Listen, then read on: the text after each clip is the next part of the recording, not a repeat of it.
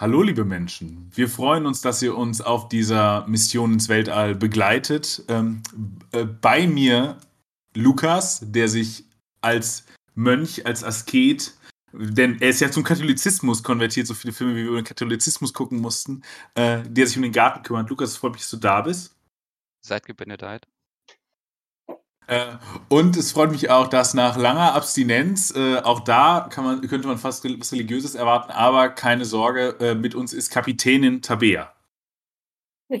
Hi. Ja, ich ähm, habe es in der Abstinenz nicht mehr aushalten können. Äh, hoffe, dass ich in Zukunft auch mal öfter meine Abstinenz vom Podcast unterbrechen werde. Und äh, Keuschheit auslegen eigentlich, wenn wir über den Film sprechen. Egal.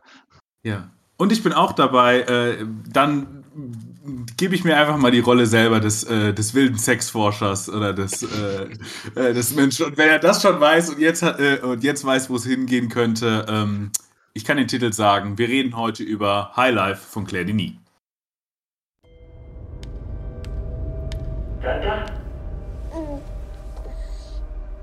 She's mine. Hmm.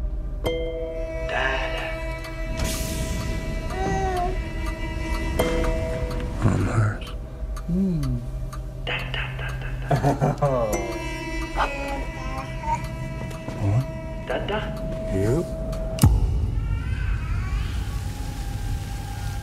We were scum. Trash. Refuse that didn't fit into the system. Until someone had the bright idea of recycling us to serve science. Und jetzt würde mich natürlich erstmal interessieren und alle Menschen, die jetzt kurz vielleicht den Trailer gehört haben, aber sich gar nicht vorstellen können, worum es geht. Tabea, worum geht es denn eigentlich in diesem Film? Ähm, unter anderem um äh, Samenraub im Weltall, würde ich jetzt mal ganz flapsig in den Raum werfen. Nein, es geht um äh, einen ja, Häftling, äh, gespielt von Robert Pattinson, genannt Monte, wobei das, glaube ich, ein äh, Name ist, der ihm im Rahmen von einer angeordneten Raummission äh, zugeschustert worden ist. Also es ist, glaube ich, nicht sein Geburtsname. Und ähm, dieser ehemalige Häftling ist jetzt so in der Manier des Brace Truckers auf einer Weltraummission bis an den Rand des Universums zu einem schwarzen Loch, was als Energiequelle möglicherweise ähm, ja, genutzt werden soll. Wie das genau vorgehen vor sich gehen soll, verrät der Film leider nicht oder ich habe nicht genug aufgepasst. Und äh, dieser Monte ähm, ist äh, der, einer der letzten Überlebende auf dem Raumschiff. Es hat noch eine andere Person diese Mission bis hierhin erlebt. Äh, und zwar ist das ein Baby, ein kleines Mädchen, genannt Willow. Und ähm, der Film ist äh, ja sehr asynchron erzählt und äh, zeigt uns dann im Verlaufe der Spielzeit, wie es denn jetzt dazu gekommen ist, dass Monte in dieser väterlichen Rolle allein mit diesem Baby gelandet ist. Ich hoffe, ich habe nichts vergessen. Nö, ich finde, das ist eine sehr gute Zusammenfassung, äh, die auch nicht zu viel verrät. Du hast, du, äh, Tabea hat gesagt, sie macht spoilerfrei. Ich bin ja immer der, der sagt, mir scheißegal. Tabea macht, sagt, sie macht spoilerfrei. Das ist sehr gut gelungen, finde ich. Ähm, und dann stelle ich euch natürlich jetzt die, äh, die Folgefrage. War es für euch ein wilder Ausflug in eine Sexbox oder doch eher irgendwie der kathartische Moment im Garten? Oder, oder, oder habt, ihr euch, habt ihr euch gehofft, irgendwie ins Nichts des Weltraums äh, fliegen zu können? Äh, Lukas, fang mal an. Ja, das, ich finde das, das Nichts als Bild ja dann da, glaube ich, ganz schön. Äh, ich habe nur den Garten nicht verstanden, aber egal. Äh, ich habe äh, vorher schon so ein bisschen erwartet, oder ich habe ja relativ viele Reviews dazu mitbekommen, äh, dass das durchaus ein anstrengendes Erlebnis sein kann und das war es für mich dann auch. Ähm, ich habe auch so schöne Reviews gelesen, wie, Inter, wie das sei Interstellar, aber mit Sperma, äh, was ich irgendwie ganz lustig fand. Und so ein bisschen stimmt es vielleicht auch, wenn man auf die Zeit eben angeht, aber es stimmt natürlich auch wiederum nicht.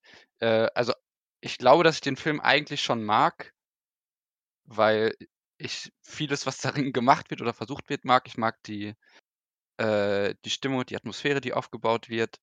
Ich mag ähm, die Bildgestaltung, gerade was die Lehre des Weltraums angeht, was da für Bilder auch irgendwie so im Metaphorischen stammen, dass es hier eigentlich ein Science-Fiction-Film ist, aber vielleicht auch, also es ist schon auf jeden Fall ein Science-Fiction-Film, aber ähm, es ist ja schon auch mehr. Und es geht ja auch mehr um, ja, die Reise so ein bisschen ins Nichts, sondern die Leere und ähm, da sind ja viele kosmische Aufnahmen, die, äh, glaube ich, auch eher so 'n menschlichen Zustand ausdrücken sollen. Und, ähm ja, es sind so viele Elemente drin. Ich weiß nicht, ob sich das für mich alles so richtig verwoben hat oder ob ich da überhaupt auch alles so richtig verstanden habe. Das ist, glaube ich, auch dann eher so 'n Punkt. Deswegen bin ich mal gespannt, was sie da rauskriegen. Aber ich würde sagen, äh, schon irgendwie empfehlenswert, aber das ist jetzt auch nicht der der Film, den man sich mal eben so wegguckt. Captain, mein Captain, was sagen Sie denn? Ja, ich bin auch immer ich bleibe, äh, unentschlossen. Ähm, wobei also, ich würde sagen, ich bin schon überwiegend überzeugt von dem Film.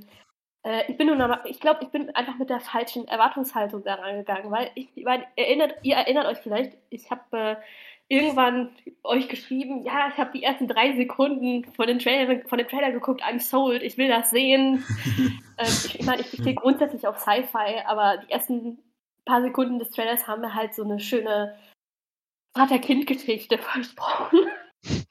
Und es ist Ja. eigentlich, ähm, im Kontext der Events, die zu dieser Vater-Kind-Geschichte führen, ist eine eine ziemlich traumatische Geschichte, die da erzählt wird und, ähm, darauf war ich einfach nicht vorbereitet. Dafür war ich zu sensibel. Aber ich finde eigentlich grundsätzlich ist es ja was Positives, wenn 'n Film mich, ähm, so in meiner Viewing Experience 'n bisschen überfordern kann, wenn 'n Film viele Fragen am Ende aufwirft und, äh, ja genau, also, ich habe auf jeden Fall viele Fragen zu diesem Film, zu seiner seiner Gesamtaussage, zu vielen Details und, ähm, Details ist auch so 'n Schlagwort dazu, was mir an dem Film ähm, an dem Film ästhetisch gefallen hat. Also, ich mag das, wie der auf bestimmten Körperteilen, bestimmten Gesten sehr entschleunigt irgendwie ähm, voll draufhält und, ähm, also, diese dieser Körperfetischismus gefällt mir sehr gut.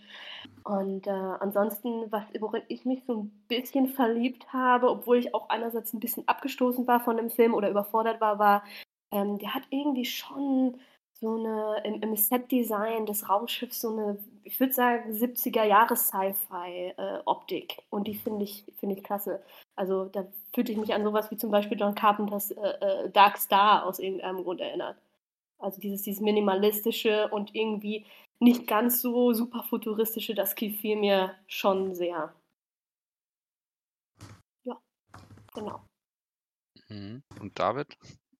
Ja. Ich glaube, ich bin die äh, ja, also, normalerweise kann ich ja immer auf Lukas schimpfen und sagen: „Lukas, was hast du hier schon wieder ausgesucht für 'n Film?“ Und diesmal muss man ja sagen, es war mein Wunsch, dass wir über High Life reden. Und ich bin, glaube ich, auch mit Abstand aus dieser Runde der Positivste zu äh, zu diesem Film. Ich Gravity halte ich ja immer noch für einen der besten Filme der letzten Jahrzehnte. Wer also das existenzialistische Kino von Gravity mag, glaube ich, wird High Life auch mögen.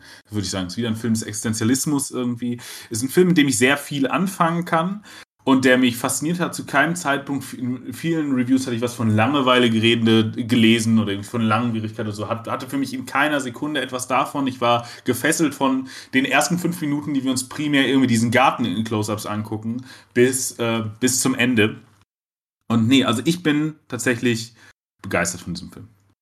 Oder ich finde ihn gut, sagen wir's mal so. Also, begeistert klingt schon wieder sehr positiv. Ich finde ihn finde ihn gut bis sehr gut. Du du darfst auch gerne begeistert sein.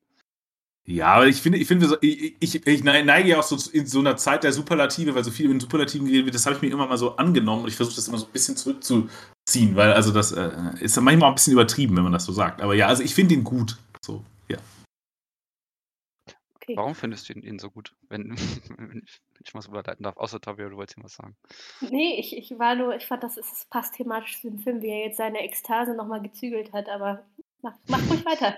Äh, äh, ja, ich also, ich finde es erst mal spannend, äh, wie dieser Film so metakontextuell anfängt. Also, irgendwie, wenn wir äh, we wenn das erste Wort ist, was wirklich dem Kind beigebracht wird, dann ist es das Tabu und alles, was dieser Film macht, ist Tabus brechen. Immer wieder und immer wieder. Und ich finde diesen Film aus verschiedenen Dingen interessant und ich glaube, ich würde schon mal erst mal das das gro die große äh, einer der großen Gedanken, die ich dazu habe, einwerfen und dann mal gucken, was ihr damit macht. Ich würde sagen, in diesem Film kollabiert die Zeit und schließt dann etwas an an eine Gegenwartsrezeption, die ich sagen würde, oder ein Chronotopos, also ein Raum-Zeitverständnis, was wir gerade auch erleben, nämlich eine breite Gegenwart. Also eine Gegenwart, die nicht mehr äh, irgendwie als, wie es man es in der Moderne vielleicht noch verstanden hat, eine Zukunft als generativer Raum der Möglichkeiten, sondern wir, äh, sondern wir leben in einer Zeit, die, die Gegenwart ist völlig überladen von der, von der Vergangenheit, aber auch von einer Zukunft, die eben nicht mehr als generativer Raum ist. Und das sehe ich, an, sehe ich darin erstens an der Erzählweise, weil, weil ja eben ständig Zeitbrüche sind, die nicht deutlich werden, bei denen nicht klar ist, bei denen man erstmal länger rätseln muss.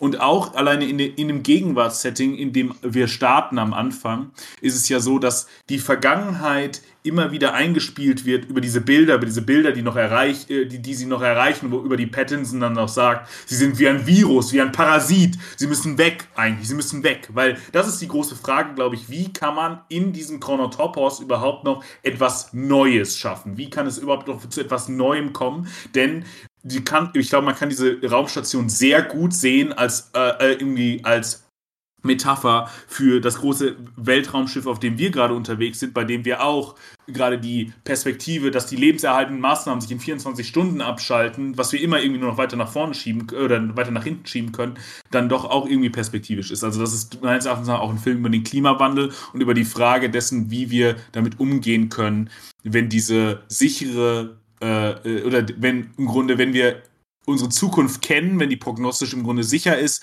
und wie kann man darin noch weitermachen und wie kann, können wir das wieder in eine neue Raumzeit, wieder in eine neue Form von irgendwie Verständnis, das uns noch zu, äh, zu Aktionen äh, ermöglicht, äh, das wieder umwandeln. Vielleicht als kurze Beschreibung noch dessen, warum ich das darin sehe, diese breite Gegenwart und das Verhältnis zur Vergangenheit. Das sind erstens die Bilder, die aus der Vergangenheit die ganze Zeit auf ploppen und die ganze Zeit irgendwie omnipräsent sind, aber total unstrukturiert und dann ja auch im, äh, äh, später zu sowas wie leeren Gesten des, äh, des Betens und so weiter führen. Dahingehend ist die Vergangenheit überladen. Am Anfang fängt er an und hat Leichen, äh, die im Kryoschlaf sind. Das ist ja auch so eine komische Form, in der ein Körper irgendwie so im, in einem Zustand von nicht ganz tot, so, aber im Grunde schon vergangen, aber immer noch in die Gegenwart hineinreichend sind.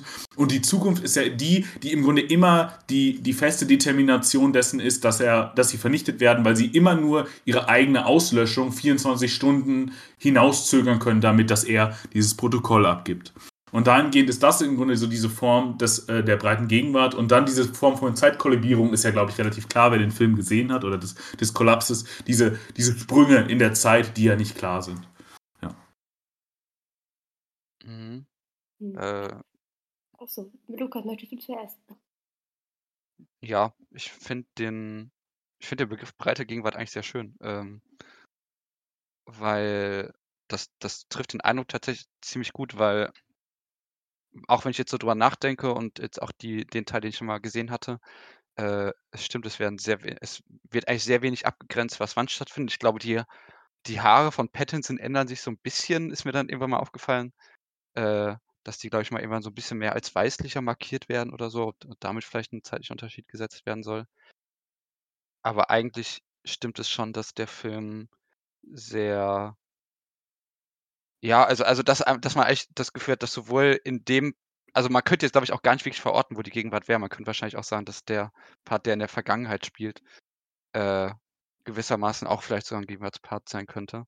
Und, genau. Ähm, genau, diese Erinnerung, die auch immer wieder irgendwie eindringt, so die auch gar nicht klar irgendwie als Traum oder irgendwas gekennzeichnet wird, sondern es bricht einfach im Grunde auch in, in das ein. Also ich glaube, man könnte das übrigens noch sehr viel weiterführen. Es gibt, glaube ich, noch sehr viel mehr mhm. Elemente, aber wenn du das gerade nennst, das ist auf jeden Fall auch noch ein Aspekt, ja. Ja, und ich glaube, wo es dann eigentlich auch schwierig ist, überhaupt irgendwie sowas wie so ein Konzept von Zukunft zu benennen.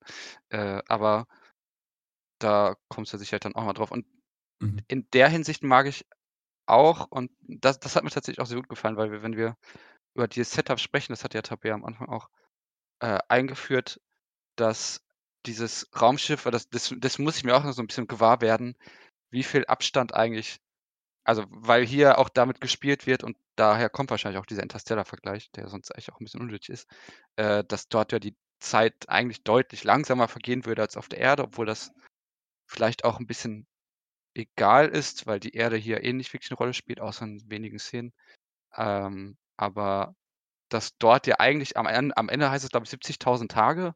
Und ich dachte erst, das ist doch gar nicht so viel. Und dann habe ich gemerkt, das sind 200 Jahre.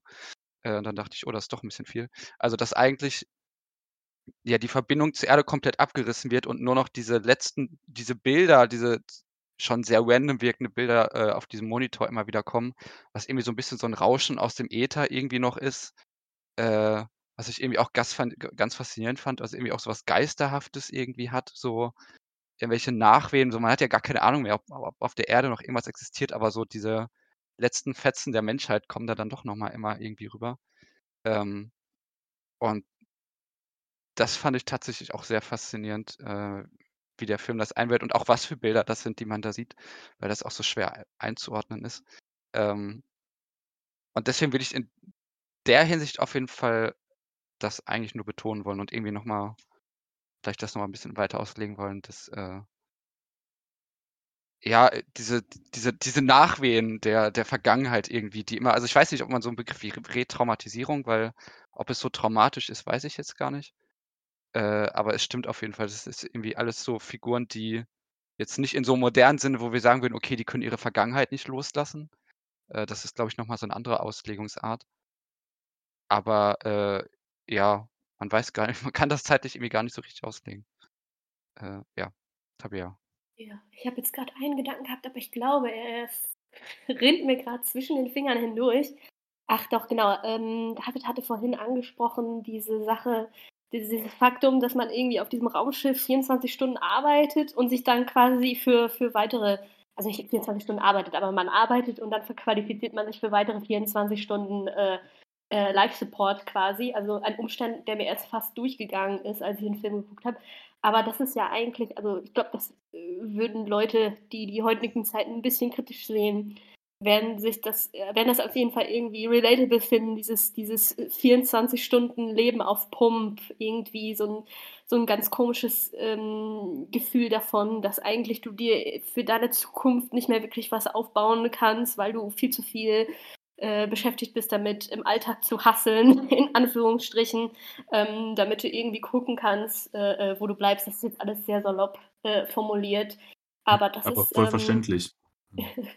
ja, und ähm, am Ende äh, habe ich irgendwie das Gefühl, also ich weiß nicht, ähm, was, was mir der Film mit diesen, mit diesen ähm, viralen, in Anführungsstrichen, äh, Nostalgiebildern jetzt am Ende genau sagen will, ob, äh, ob diese Bilder quasi äh, dadurch, dass Willow und, und Monte äh, nochmal in das schwarze Loch aufbrechen, dass diese Nostalgiebilder am Ende quasi äh, die, die Zukunft schlucken oder ob sie die neu befruchten, weil ein zentraler Plotpoint, aus dem ich auch immer noch nicht so richtig was machen kann, ist, warum ist eine der Figuren, also die, die Schiffsärztin, davon besessen, ein Kind im, im Weltall zu zeugen? Ist das nur dieses einfache so, ja, hm, die Spezies muss halt vorbestehen oder, oder steckt da irgendwie noch was Abstrakteres dahinter? Oder es geht nur um das persönliche Trauma dieser Figur? Also Gut, ich habe irgendwie das Gefühl, ich spreche das Gefühl, das Gespräch jetzt in eine ganz andere Richtung, aber vielleicht können wir da mal weitermachen oder ihr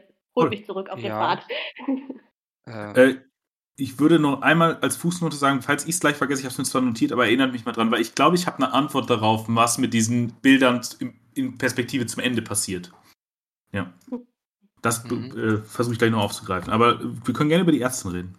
Äh, ich ich würde nur noch kurz zu dem Protokoll äh, weil auch wenn es schon ein bisschen klar ist, ich finde das das Faszinierende da ja auch und ich glaube, das ist ja auch eigentlich das war für mich mit das Wichtigste eigentlich, dass es halt komplett sinnentleert irgendwie ist. Ähm, das weil der der ursprüngliche Zweck, der ja eigentlich halt in dieser Übertragung liegen sollte, natürlich entfallen ist und es trotzdem weitergeführt werden muss und dieses ganze Raumschiff eigentlich ja so ein weiß nicht, irgendwie expo oder die ganze Mannschaft, die eigentlich nur noch so einen exponierten Zusammenhang zur Erde hat. Also Pattinson am Ende ja eigentlich gar keinen mehr. Also da so lange, solange die Crew noch da ist, und wenn wir jetzt gleich über die Ärztin sprechen, dann hat man schon noch das Gefühl, okay, vielleicht gibt es tatsächlich noch den Gedanken dieser Mission, der ursprünglich noch da war, irgendwie und äh, jetzt irgendwie eine generative äh, Energiequelle suchen oder so ähm, für die Menschheit auf der Erde. Aber spätestens, wenn die weg sind, äh, kippt das ja eigentlich vollkommen, das ist eigentlich komplett egal. Und irgendwie ist Pattinson ja eigentlich ja, ich weiß weiß nicht, wie man das so richtig beschreiben soll, aber also die äh, er hat überall noch mit Nachwehen der Menschheit irgendwie zu tun, die ihn aber, glaube ich, eigentlich auch gar nicht mehr so wirklich was angehen, weil er ja irgendwie so der der Mönch ist, der vielleicht irgendeine Transzendenz auch schon fast anstrebt. Und, ähm gleichzeitig das aber dann doch immer noch wieder durchführen muss. Und wahrscheinlich könnte man das halt irgendwie a so versuchen als, ähm zu lesen als irgendwie so 'n Punkt, der eingenommen werden soll, der ich weiß nicht, so mal dass man die Menschheit irgendwie nur betrachten kann, wenn man ganz entfernt von ihr ist, so. Also, das ich glaube, ich mir das irgendwie vorstellen könnte, dass man irgendwie sagt: „Okay, das ist so der Moment, in dem man sich eigentlich mit der Menschheit beschäftigen kann, wenn äh, wenn man irgendwo 200 Jahre später auf 'nem Raumschiff durchs All fliegt und sich das Ganze dann eigentlich noch mal so angucken kann.“ Äh, aber Aber ja. aber das ist ja eigentlich der grundlegende Modus operandi, wenn ihr von jetzt also, äh, Genres wie wie Utopie und und Science Fiction, dass man quasi zeitlich oder or örtlich entfernt die, äh die Menschheit und die Gesellschaft unter Mit Mikroskop betrachten möchte. Also, das Ja, das das Ja. passt schon auf jeden Fall, diese Ich Beobachtung. ich ich glaube halt nur, dass die Entfremdung hier irgendwie noch mal stärker gemacht wird, weil das ja so alles ins Leere läuft. Also, im Utopischen okay, da kann man natürlich auch sagen, das sind irgendwelche Traditionen, die dann noch überliefert werden, wo man auch nicht mehr so richtig weiß, wo liegt eigentlich der Ursprung. Ähm, aber ich glaube, der Fremdheitsaspekt ist hier irgendwie noch mal 'n bisschen anders, obwohl Pattinson natürlich das eigentlich auch ursprünglich miterlebt haben würde. Aber okay, wir können Ähm, auch gerne ja. zu der Ärztin ja, ich mache 'n langen Bogen, weil ich finde, du hast ganz viel Wichtiges angesprochen. Ich finde es erst mal interessant, da wie du sagst, dass diese Protokolle eigentlich sinnlos sind, die sie machen, aber das spricht eben schon von einem, ähm, hierarchisierten Ding-Mensch-Verhältnis. Weil alles, was Pattinson ja macht in diesen Protokollen, ist im Grunde eine, ähm im Grunde den Dingen untergeordnet zu sein, weil er den Dingen Rechtschaffenheit ablegen muss, weil es ste steht ja kein Mensch mehr dahinter. Also, es ist quasi ja 'n Signifikantarbeit, die kein Signifikat mehr hat oder 'ne Vermittlungsarbeit, die im Grunde kein äh, wo es nur noch den Kanal gibt, nicht mehr den Empfänger. Und alles, was er also tut, ist de de diesem diesem Kanal, äh, zuzuspielen und, äh, damit sich äh, sich der Mensch den Dingen, äh, und unterstellt, was er machen muss, weil die Dinge ihn sonst vernichten werden. Und, äh, gleichermaßen äh, artikuliert es aber auch, was für 'ne starke Form von Medienwelt wir hier bereits haben. Alles ist irgendwie mediatisiert, alles ist vermittelt. Wenn auch am Anfang der Vater mit seinem Kind redet, dann ist es im Grunde der Vater, der mit seinem Kind redet, der, ähm, irgendwo in Brasilien ist, um zu arbeiten, während das Kind irgendwo in, äh, in Europa ist. Also, es ist im Grunde 'ne Fernbeziehung zwischen Vater und Kind, die nur über Medien funktioniert. Und diese Medien haben dann ja auch einmal 'ne kurze Störung, die, äh wo das problematisch wird, dass das Kind so laut schreit, dass der Ton äh, Speaker einmal so aufdreht und er ihn ihn das so schockt oder oder stört oder wie auch immer, dass er aus Versehen diesen Schraubenschlüssel loslässt, so diese diese die die diese diese Muffe, äh, loslässt, um eben nicht mehr mit der mit der, ähm also, dann eben nicht mehr mit dem, äh wie heißt das Ding denn? Äh egal, mit dieser mit dieser Mutter, äh, im Grunde nicht mehr agieren kann. Äh, was ja perspektivisch schon ist, wo man denkt: „Ah, das könnte schon 'n Problem sein auf so 'nem Raumschiff, was man irgendwie reparieren muss und so, wenn man jetzt nichts mehr hat, um so Muffen irgendwie richtig festzuziehen oder so.“ Schon problematisch. Aber da wird auf jeden Fall so 'ne Form von und auch dieses Kind ist ja den Medienbildern des Fernsehens ausgesetzt, die wir ja später einordnen können, warum das so so 'ne, äh, Rekollektion ist von Schwarz-Weiß-Bildern, die irgendwie so was wie Krieg oder wie 'n Western zeigen oder so. Und das Kind, äh, reagiert ja auch affektiv auf diese Bilder und der Affekt, äh, d was sie beruhigen soll, die Stimme des Vaters, geht auch nur über die Medien. Äh, man könnte jetzt auch über 'n Babyphon reden, aber ich finde schon diese Entscheidung, dass verschiedenste Layer zwischen ihnen sind. Da äh, das Glas zum Nichts des Weltraums, das Glas, das Pattinson dann selber noch mal als Individuum vor diesem Nichts schützt. Ähm, das ist irgendwie interessant und dahingehend haben wir irgendwie so 'ne mediatisierte Welt, äh, und im Grunde so 'n Ding-Mensch-Verhältnis, was dabei ausgesetzt wird. Das ist, glaube ich, alles entscheidend in Perspektive fürs Ende. Und dazu hast du gesagt, Pattinson sei religiös. Ich glaube, der ist der ist wirklich das absolute Gegenteil von religiös. Ich würde diesen Film ja, wie gesagt, als existenzialistischen Film lesen. Denn und der Existenzialist, äh, also Sartre schreibt, also, äh, Zitat von Sartre: „Dostojewski schrieb: ‚Wenn Gott nicht existiert, ist alles erlaubt.‘ Das ist der Ausgangspunkt des Existenzialismus. In der Tat ist alles erlaubt, wenn Gott nicht existiert. Und folglich ist der Mensch verlassen, wenn er findet äh, äh, denn er findet weder in sich noch außer sich seinen Halt.“ Das ist ja diese Bewegung des Existenzialismus von Essenz hin zum zur Existenz. Ähm, und ich glaube, dass Pattinson genau das macht im Grunde. Vielleicht findet er auch so was wie 'ne Essenz wieder, aber vor allem macht er ja etwas er entzieht sich etwas. Ich glaube gar nicht so also, er wird ja nicht religiös, sie nennen ihn nur Mönch, weil ich glaube, dass die Referenzform ist, in der wir äh, in in der das am ehesten klar ist, diese Form von irgendwie Zölibatismus, die er quasi betreibt. Aber er ist ja dem Zölibatismus im Grunde nur dahingehend zugeneigt, weil er nicht diesem Pharma äh, Kapitalismus im Grunde seine, ähm seine Biomasse, äh, geben möchte, um im Grunde von der Biomacht kontrolliert zu werden. Also alles, was er tut, ist im Grunde sich auf seinen eigenen Körper zurückzuziehen, auf seine radikalste Weltlichkeit, auf die Form seiner Existenz, um Widerstand zu leisten gegen das Regime, in dem er lebt. Das nur äh, als Punkt und das ist vielleicht ein guter Über Übergang zur Ärztin, die ja im Grunde die große Kontrolleurin der Biomasse, der Biomacht und des Pharmakapitalismus ist, den wir in diesem äh, Schiff erleben.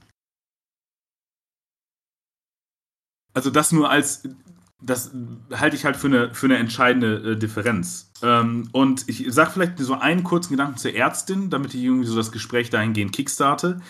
Äh, ich würde sagen, Tabea, alle Aspekte, die du angesprochen hast, von persönlichem Trauma bis alle möglichen, äh, also bis die vielen Aspekte, die ich gar nicht mehr alle zusammenkriege, ich glaube, die sind alle richtig. Ich glaube, das ist diese Figur alles. Das, das ist ja auch so großartig gespielt, dass diese Frau immer, immer zerrissen ist. Sie ist immer zwischen Täterin und Opfer oder Überlebende, wie man auch sehen möchte. Sie ist immer zwischen irgendwie Aggression und Leid oder zwischen irgendwie Angriff und Verteidigung. Sie ist, sie ist die ganze Zeit im Grunde äh, selbst zerrissen, fast so ein bisschen wie, wie, wie der zeitliche lineare Strahl hier zerrissen ist. Ich ich bringe das immer mal wieder ein.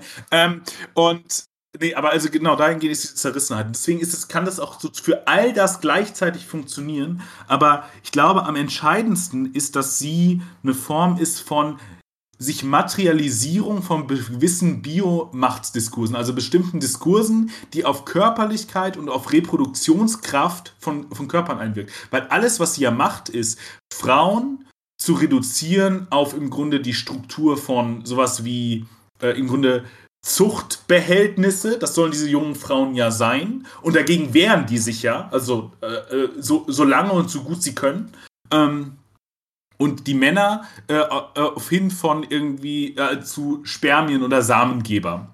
Und das ist die sehr viel charmantere Rolle. Äh, das ist halt das, das große, die große Scheiße im Kapitalismus und in Männer und in, in der Sexualität. Aber gleichzeitig äh, bringt sich in dieser Frau auch etwas zum Ausdruck, nämlich im Grunde eine Form- und Körperlichwerdung von Diskursstrukturen, die sich vor allem um Frauen herum bewegen. Weil bei den Männern sind die Diskurse im Grunde immer noch so, würde ich sagen, abstrakt, dass alle Männer bis auf Robert Pattinson dem gerne Folge leisten, auch weil sie ja alle durch Drogen gefügig gemacht werden sowie belohnt werden. Alle kriegen ja diese Pille am Ende dessen, dass sie ihre, dass sie ihr Sperma äh, abgegeben haben.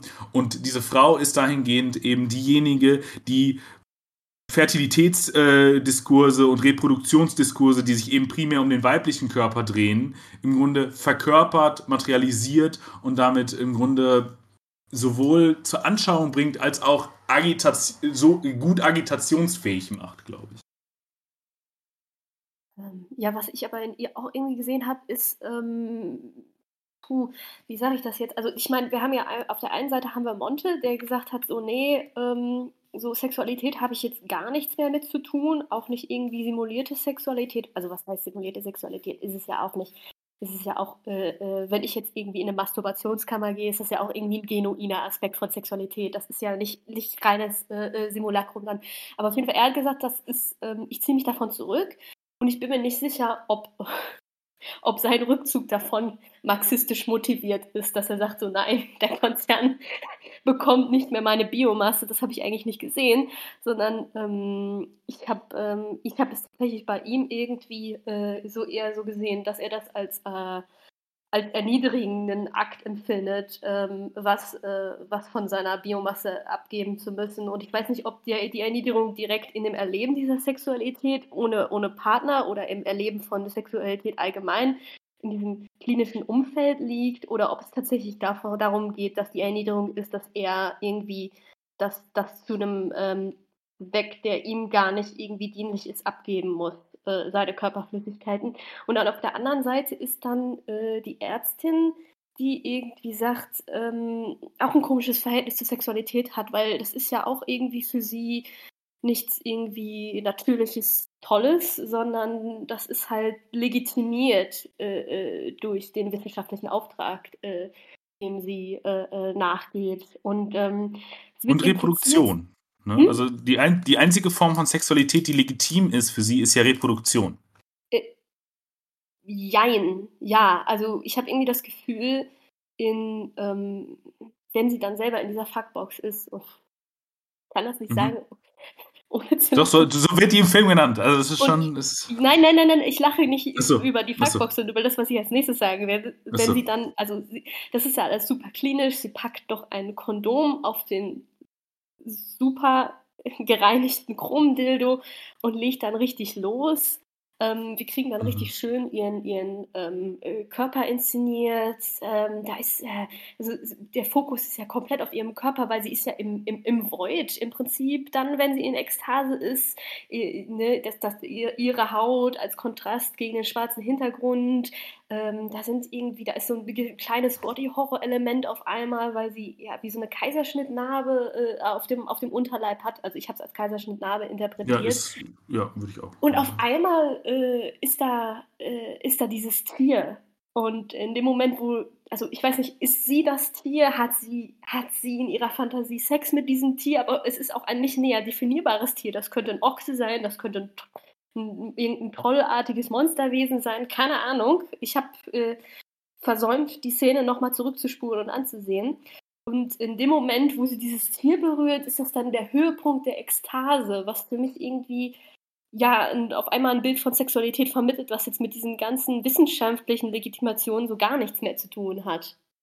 Aber Hm. ist wiederum auch ein komischer Diskurs, der über die Sexualität von Frauen äh, äh, herumschwirrt, dass, äh, dass die Sexualität von Frauen irgendwie was, was super Animalistisches hätte oder, oder irgendwas in der Richtung, dass die Frau da dem Tier gleicher wäre. Also ähm, ja, ich weiß gar nicht, ob das ein triumphaler Moment war in diesem Moment, der Bild, das Bild von diesem komischen Tier, oder ob das irgendwie eine Andeutung von, von äh, einem misogynen Bild war. Das ist halt für mich Ich- alles super verundeutlicht in dem Film. bin mir Lukas, da aber auch nicht so ganz sicher, weil ähm, das hatte ich nämlich auch in einer Review gelesen und irgendwie in der Deutung dieser Szene, ob sie am Ende tatsächlich auch zum Höhepunkt kommt oder irgendwie nicht, weil ich glaube, danach Pattinson sie auch anspricht und irgendwie meint, dass sie jetzt auch nicht so glücklich aussehe. Das könnte tatsächlich auch darauf bezogen sein, dass äh, sie sich irgendwie so ein bisschen leer danach fühlt. Ähm, aber die Frage der Erfüllung auch ihr gegenüber tatsächlich so ein bisschen schwierig ist, weil die richtige Erfüllung findet sie ja dann eigentlich erst später.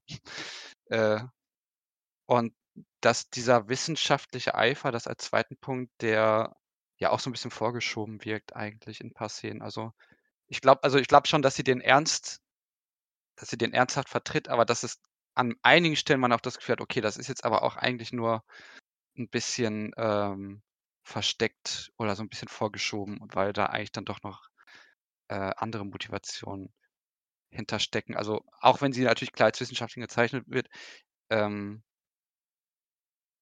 weiß ich gar nicht mehr so, ob das jetzt, also David hat ja schon gesagt, dass sie äh, aus, aus sehr vielen Bedeutungen besteht, aber ähm, ich habe hatte das Gefühl, in einigen Szenen ist das dann doch gar nicht so präsent, sondern dass es da auch ja so sehr ins Persönliche dann äh, bei ihr rüberschwappt. Ja, also ich glaube auch, dass das sehr ins Persönliche überschaut. Deswegen meinte ich auch, was Tabea gesagt hat, mit dieser, passiert das nur aus persönlichem Trauma bei ihr, ist auf jeden Fall ein Punkt. Und ich glaube ja auch, also wenn ich, also so wie ich sie ja verstehe, ist, dass sie ja diese Ver Verkörperlichung und Verwirklichung von, ähm, von diesen Diskursen sind, die um, um weibliche Sexualität und, und Reproduktion äh, im Grunde immer herumschwirren. Und dahingehend glaube ich, ist es auch gar nicht relevant, ob sie das in einem wissenschaftlichen Eifer vollzieht oder ob sie im Grunde einfach Trägerin von einem problematischen System ist, was sie so internalisiert hat, dass sie, äh, dass sie dem vorträgt. Und ich glaube auch bei Pattinson finde ich es interessant, dass er sie ja im Grunde so ein bisschen anflirtet, nachdem sie aus dieser Sexbox raus ist. Aber sie die Form von Sexualität negiert oder verneint. Deswegen würde ich sagen, also genau, also eigentlich eine gute Bewertung von Tabea. Ich muss spezifizieren, was ich gesagt habe. Sexualität zwischen Menschen ist hier entweder Vergewaltigung und Gewalt oder irgendwie im Grunde Form von irgendwie äh, erzwungen über irgendwie quasi Form von Lohnarbeit und Prostitution. Ähm, die, äh, die irgendwie zur Reproduktion dienen. Aber es gibt noch eine Form von Sexualität, die ähm, die so eine Beziehung zum Nichts hat, die gefährlich ist, zu sein scheint, und die, glaube ich, auch wieder zurückgeht auf die Frage zwischen dem Mensch-Ding-Verhältnis, was bei Pattinson übrigens aber auch äh, im Grunde diskutiert wird, weil, ähm, wenn sie zum Höhepunkt kommt und dieses Tier quasi erscheint, ist es bei Pattinson ja so, dass das Verbrechen, was ihn zu dieser Position gebracht hat, ist, dass er einen Hund höher gewertet hat als das menschliche Leben, weil die, diese Freundin scheint ja von ihm irgendwie dafür verantwortlich gewesen zu sein, seiner Meinung nach, dass, er, dass sein Hund gestorben ist und der hat ihn ja großgezogen und so weiter. Ähm, und dieses Mensch-Ding-Verhältnis, weil ich glaube, Hunde werden hier auch ganz stark als Dinge, also als im Grunde in gewisser Form ähm, hierarchisierte oder etwas herausgehobene Dinge, aber immer noch als Dinge betrachtet. Da ist es ja eben für ihn dann auch derjenige, der da ein problematisches Verhältnis hat. Deswegen haben wir am Ende nochmal dieses Treffen mit diesem Container voll mit Hunden. Hm. Und, äh, und dahingehend ist es tatsächlich bei der Frau irgendwie am stärksten auf Sexualität bezogen, aber auch wenn es bei ihm zwischen im Grunde Mann, äh, äh, Mann, Frau, Hund, es ist ja auch eine klassische Konstellation im Grunde einer metaphorischen Kleinstfamilie. Und wenn dann ähm, irgendwie dieser Umschlag passiert, dass er sie umbringt, ist das auch eine gewisse Form von, ähm, also auch eine Positionierung dazu. Ich weiß nicht, ob das das gleiche ist, das glaube ich nicht. Aber dahingehend würde ich sagen, da gibt es schon, es, gibt irgendwie auch bei Pattinson eben eine, äh, eine Verbindung zu so einer Form von Libidinosität mit den Dingen, die, die es jetzt bei ihr dann eben auch gibt. Ich weiß und gar sie, nicht. also und sie, sorry, sie negiert natürlich übrigens auch den Sex mit ihm. Also da, also und auch mit äh, auch mit dem Kapitän, der äh, der äh, der sie anmacht, also gespielt von äh, Lars Eidinger, äh, den sie anmacht. Da negiert sie auch die, die, die Sexualität und auch später, als der den Schlaganfall hatte und ihr sagt, dass dass er sie äh, filationieren soll, ähm, soll bitte. Bitte, sagt er genauso. Bitte, sagt er bitte. Relationier mich, bitte. Äh, ich glaube, das sagt einfach, mir ein. Äh, und, ähm, genau, und, äh, aber das geht es ja auch. Also dahingehend diese Form von Sexualität, die nur sowas wie Zuneigung, Liebe und sowas wie Sexualität zwischen Menschen, wo eben kein Ding dabei ist, wo es eben nicht das Ding ist, das ist irgendwie dann, wird von irgendwo ausgecancelt, das sagt nur in Form von Reproduktion. Und, in, und, und eben in gewissen Formen, manchmal in der Crew ist es in Form von Vergewaltigung, was sie ja auch macht, sie vergewaltigt ja auch. Ja, aber ich, also, äh, ich muss mal auf zwei Sachen jetzt reagieren kurz. Also einmal, ich weiß nicht, ob der Film selber wirklich jetzt Hunde verdinglicht und wenn ja, dann glaube ich nur, weil eu- unser Point of View Character ja halt Monte ist und ähm, ich davon ausgehe, dass er halt in Retrospektive davon, also das ist jetzt sehr hart psychologisiert, aber dass er in Retrospektive davon ausgeht, dass äh, er natürlich definitiv was falsch gemacht hat. Ähm, in dem Moment, wo er das äh, äh, Mädchen mit einem Stein äh, im Wald erschlagen hat, weil er sie für den Tod des Hundes verantwortlich gemacht hat und ähm, quasi jetzt so den, den Grund irgendwie äh, äh, dafür sucht, um damit mit dem Traum, mit dem Kindheitstraum überhaupt zurechtkommen zu können, dass er ähm, quasi eine, eine Sache, äh, äh, die es nicht wert ist, irgendwie zu sehr äh, äh, an Bedeutung hat gewinnen lassen in seinem Leben. Dass er in, in, im also vorher war dieser Hund quasi sein, sein, sein Begleiter, sein Freund, äh, ein Wesen, das er aufgezogen hat und im Nachgang werden dann Hunde umgedeutet zu, ja gut, das sind jetzt auch nur Krankheitsüberträger im Endeffekt. Also dass es quasi so eine Art Coping-Haltung ist zu, zu diesem Inciting Incident, der ihn überhaupt in diese relativ beschissene äh, Lage gebracht hat. Und ähm, ja, genau, Lars Adinger. Lars Adinger. Ja. Ich, diese, diese Szene, wo, er kriegt ja einen Schlaganfall und ich finde diese Szene super ambivalent und ehrlich gesagt auch tragisch, weil ich dachte, ich bin zu einem gewissen Zeitpunkt davon ausgegangen, dass irgendwo offscreen die Ärztin und Lars Eidinger eine, eine sexuelle Affäre haben, also dass die miteinander irgendwie unreproduktive Sexualität erleben können. Und ich meine, sie ist ja ansonsten von reproduktive, reproduktiver Sexualität kategorisch ausgeschlossen. A, weil der Film impliziert, sie ist zu alt dafür. Und B, äh, mir ist aufgefallen, die Narbe auf ihrem Unterleib kann auch kein Kaiserschnitt sein, sondern es kann auch bedeuten, dass ihr Uterus oder ihre Eierstöcke entfernt worden sind. Äh, sie, hat sich die, sie hat sich die selbst entfernt. Nach dem Ach, super, Versuch. Das, das ich ihr, verpasst. Na, sie hat, genau, also die Erzählung ist, das, das fragt sie ja die eine junge Frau: Hast du wirklich deine Kinder erstickt? Da meint sie ja, mit, ihr, mit ihren kleinen Kisten ja. Und danach habe ich meinen Mann erstochen und dann habe ich versucht, mich umzubringen. Äh, und dann sagt die junge Frau noch: Ach, deswegen hast du eine Pla äh, Plastikmuschi oder so. Also sie scheint sich selber versucht, die, über eine, eine, eine, Amputation des Uterus oder der, der Vulva und der Vagina oder irgendwas auf jeden Fall da unten. Also das scheint sie sich selber versucht zu amputieren und dadurch zu sterben an Verblutung scheinbar. Ja, ist Verstehe. ja auch ganz. Ja. Verstehe, weil ich habe diese, diese Leine mit der Plastikmuschel habe ich jetzt wieder im äh, Sinne von Sextoys interpretiert. tatsächlich, dass sie quasi irgendwo in ihrem Kabuff als Ersatz dieses, dieses, äh, diese, diese, ähm, ja, dieses Scheidenreplika oder so als Art Fetisch quasi äh, äh, besitzt. Aber okay. Ähm, wo war ich? Aber ich war bei Lars Eidinger. Genau, also sie ist von der Sexualität ausgeschlossen in ihrem, in ihrem verqueren Weltbild, weil sie ja nicht mehr reproduktionsfähig ist. Und in dem Moment, wo Lars Eidinger äh, den, den Schlaganfall hat, ist er ja auch endgültig ausgeschlossen aus, diesem, äh, aus, aus dieser Sexualität, äh, äh weil äh, er hatte ja, glaube ich, sowieso schon irgendwie beschädigtes Genmaterial, also war sowieso nicht so geeignet für, für ihre Zwecke. Und dann, äh, jetzt ist er halt ähm, ja, körperlich beeinträchtigt. Und ich meine, das ist ja auch in der heutigen Gesellschaft irgendwie immer noch so ein ja, weit verbreitetes Bild, dass zum Beispiel Leute, die mit körperlichen Behinderungen geboren sind oder so, dass die halt sowas wie Sexualität auch nicht erleben müssten oder so.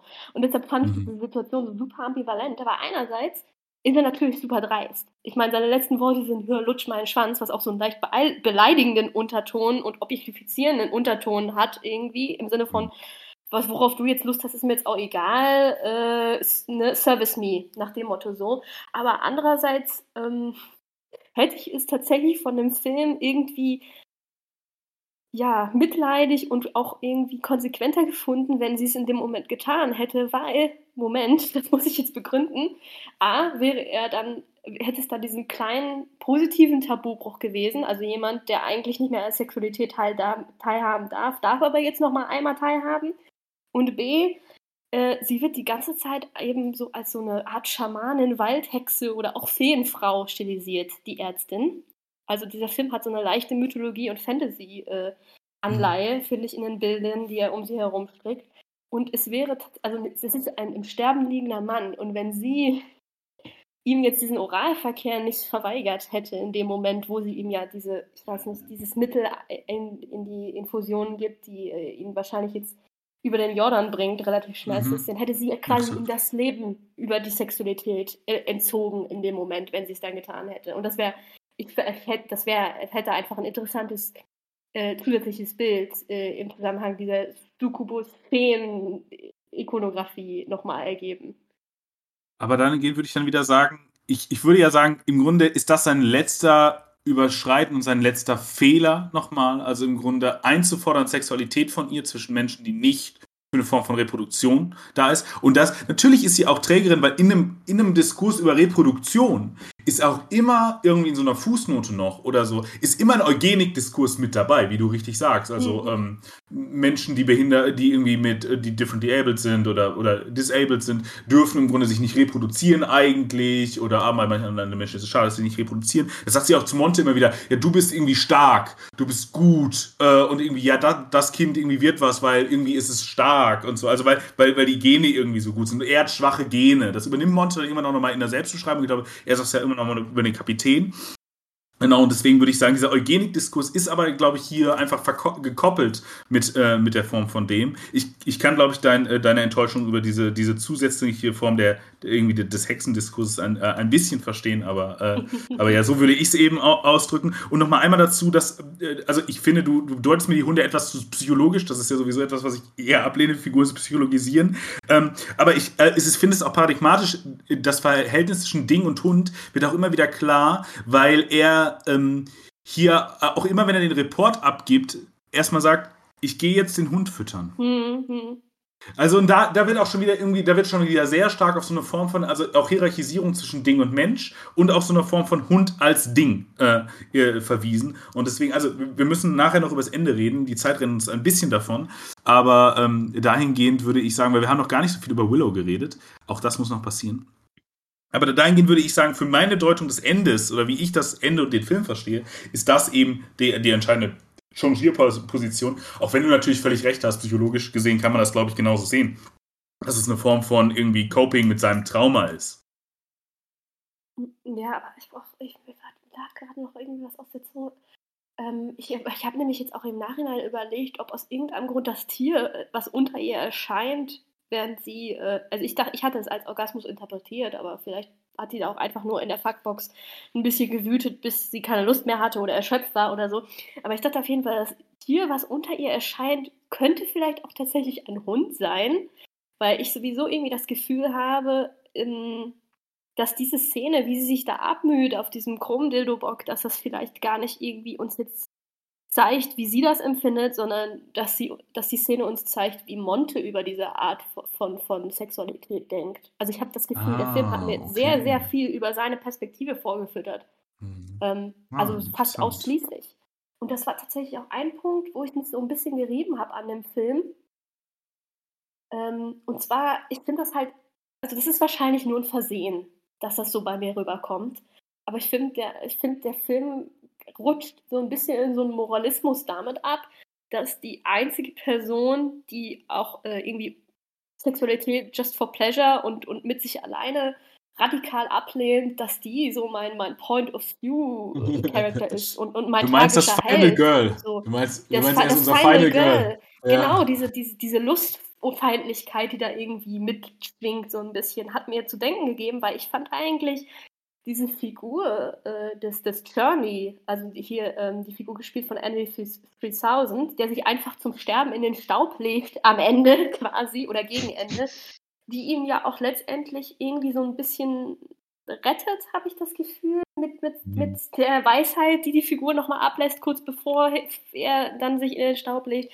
Ähm, diese Figur, die gibt offen zu, dass sie auch schon in dieser Fuckbox drin war und hätte eigentlich trotzdem die Funktion, die die Monte für die Geschichte erfüllt, genauso gut übernehmen können. Also, weil wir folgen ja gerne in Anführungsstrichen einem guten Menschen, der irgendwie ein bisschen äh, Charaktertiefe hat. Und äh, ich bin mir gar nicht so sicher, außer dass Monte irgendwie äh, total traumatisiert ist, ähm, wie, viel, wie viel steckt hinter der Figur noch, noch sonst hinter? Warum ist das jetzt mein Protagonist, habe ich mich durch diesen versehentlichen Moralismus ein bisschen gefragt in Bezug auf den Umgang mit Sexualität.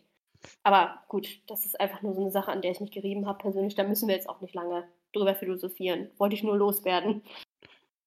Ja, ich vermute, dass die Enthaltsamkeit eigentlich dann auch vor der Hinsicht wichtig war, um äh, wahrscheinlich auch die spätere Vergewaltigung irgendwie so ein bisschen zu motivieren.